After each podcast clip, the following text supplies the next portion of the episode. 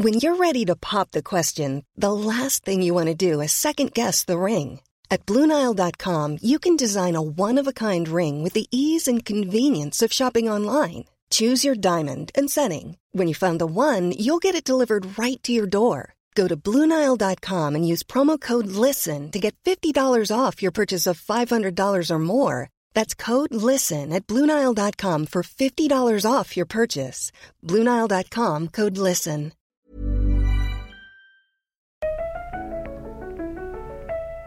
Mon rapport au corps aujourd'hui, il est assez complexe. Euh, on est un peu en guerre, lui et moi, mais c'est un peu une guerre froide. C'est pas tous les jours facile, même si j'ai une bonne équipe de casques bleus de l'ONU qui, de temps en temps, fait me dire Ok, c'est bon, ça va, Lucie, tout va bien. En fait, les jours où ça va, je vais me regarder dans le miroir, je vais pas me faire Hey, stylé, je vais me dire En termes de package, on est pas mal, ça passe. Je vais pas aller dans le détail. Si je commence à aller dans le détail, là, ça commence à devenir compliqué parce que je suis capable de te trouver un défaut à absolument chacune des parties de mon corps.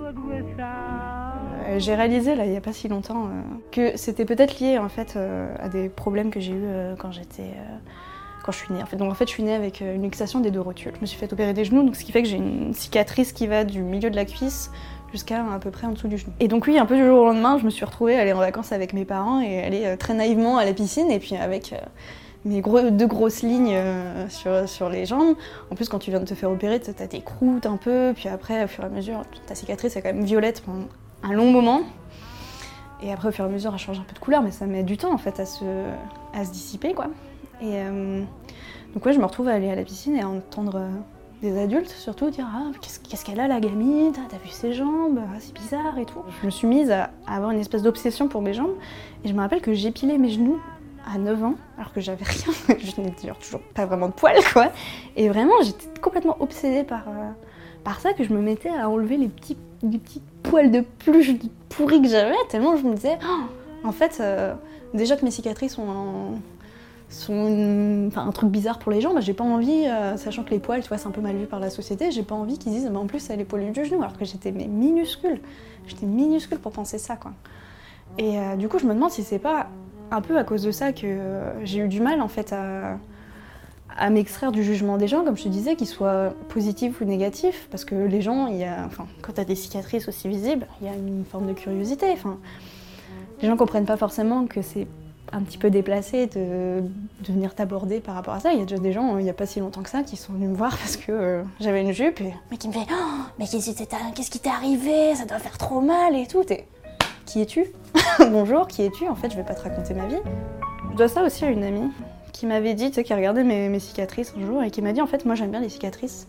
On voit que c'est des gens qui ont une histoire et je trouve que tu vois, c'est un peu comme un tatouage, je trouve, les cicatrices. Ça raconte un petit peu euh, ce que, ce que tu as vécu, tu vois. Et, euh, souvent, bah, surtout quand c'est des, trucs comme ça, c'est des gens qui, ont vécu, qui, ont vécu, des choses un peu, un peu compliquées.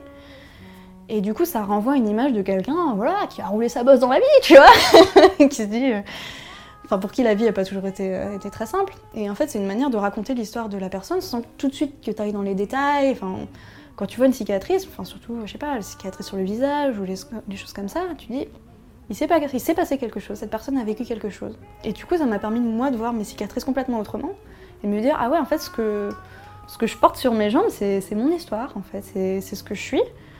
Donc ok, parfois ça attire, euh, ça attire la curiosité des gens un petit peu euh, de façon déplacée et tant pis quoi. Mais j'ai arrêté d'en avoir honte et j'arrête. Enfin, je sais pas si j'en avais vraiment honte, mais j'ai arrêté d'avoir peur que les gens les voient.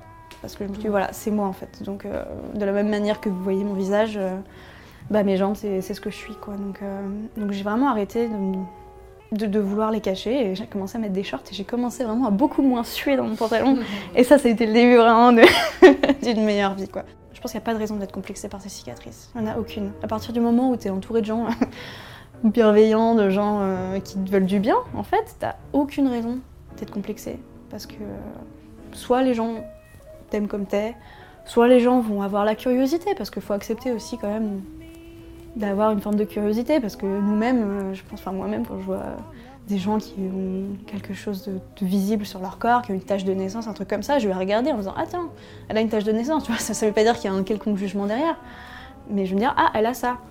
Et ça, faut aussi l'accepter, c'est tout. Et, euh, et, voilà, toutes les personnes qui pourront faire des critiques dessus, c'est des gens nuls. Donc vraiment, faut pas, faut pas chercher à prendre leur avis en compte. Faut vraiment pas, faut pas se pourrir la vie avec ça, quoi.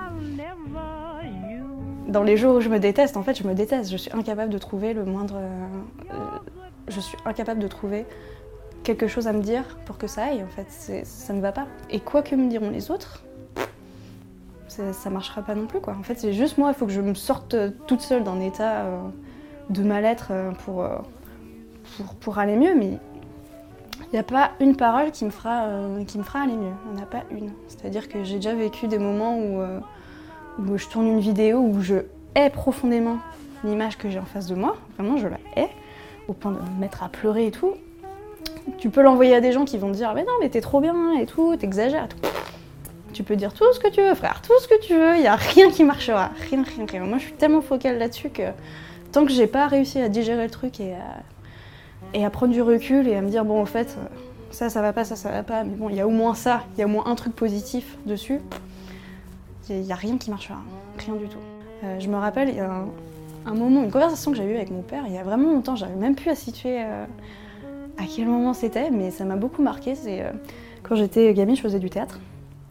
Et, et mon père, je sais plus trop ce qu'il me disait, mais il me dit Mais t'as pas envie de devenir actrice? Et moi, j'avais peut-être 10 ans, hein, je lui dis Mais en fait, j'ai pas le physique. Déjà, bonne ambiance. Et mon père m'avait répondu Mais en fait, ils ont besoin de tout. Ça m'a vachement marqué.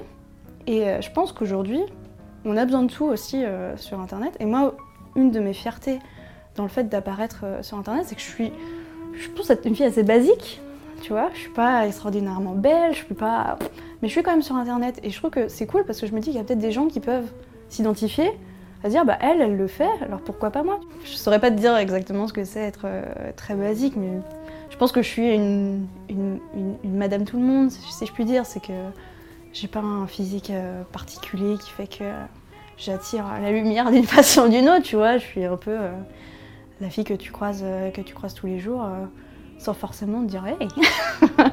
je suis la fille qui est à côté de toi en amphi, je suis la fille qui est derrière toi quand tu vas faire tes courses. Ouais, je pense, je pense que c'est une personne tout à fait basique. Voilà, je leur dis encore une fois, n'hésitez pas à compter le nombre de fois où j'ai dit basique dans ces dernières secondes. Ce qui m'anime au quotidien, c'est d'être utile pour les gens. Donc à partir du moment où j'arrive à me sentir utile en montrant ma tête, euh, je m'en fiche de, ce que je représente. Quand j'ai commencé les vidéos euh, sur internet, donc c'était avec une certaine Léa Bordier, avec qui j'ai fait des chroniques de littérature jeunesse, c'était mes premières. Donc les chroniques de littérature jeunesse, c'était mes premières, euh, mes toutes premières vidéos où vraiment j'étais en face cam, quoi. C'était, euh, on ne voit que moi, il n'y a personne autour. Il y a vite fait un livre de temps en temps, mais on ne voit que moi. Et, euh, et j'en avais profondément, j'en avais profondément envie parce que j'étais dans cet esprit. Moi, je suis très, je défends la veuve et l'orphelin, et donc j'étais vraiment dans cette démarche de promotion de la littérature jeunesse, qui est un truc qui m'anime depuis maintenant 6-7 ans, quoi. Et je me suis dit, en fait, il n'y a personne qui fait ça. J'ai envie de, faire des formats des formats de littérature jeunesse quali pour faire découvrir des, livres. Et en fait, mon corps ne sert qu'à véhiculer quelque chose. Et en fait, on s'en fiche de ce, que, de ce que je suis. Ce qui compte, c'est ce que je raconte. Vraiment, ce, que ce à quoi je ressens ne, m'importe plus. Même si, bon, c'est sûr que c'est plus agréable de dire, bon, ça va, ça passe, que euh, c'est quoi cette fille? Mais, euh, mais tant que j'ai une ambition derrière, mon, corps n'est qu'un outil. On s'en fout, en fait, on s'en fout de ce à quoi je ressens. Vraiment, on s'en fout. Tant que Tant que les gens trouvent quelque chose à, grignoter dans ce que je fais, je m'en fiche, je m'en fiche de, ce que je représente. Mon témoignage peut aussi inviter les gens à se dire euh, bah elle fait des trucs quand même. Et c'est vraiment le message que j'ai envie de passer dans cette vidéo, c'est faites des trucs en fait, on s'en fout de ce quoi vous, vous ressemblez. Si vous avez envie de faire quelque chose, allez-y, allez-y, vraiment, on, s'en fiche.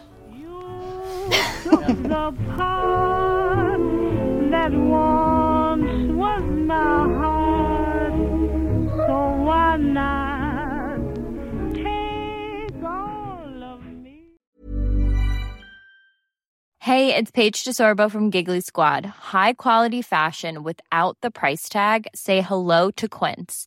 I'm snagging high-end essentials like cozy cashmere sweaters, sleek leather jackets, fine jewelry, and so much more. With Quince being 50 to 80% less than similar brands and they partner with factories that prioritize safe ethical and responsible manufacturing i love that Luxury quality within reach. Go to quince.com slash style to get free shipping and 365 day returns on your next order. Quince.com slash style.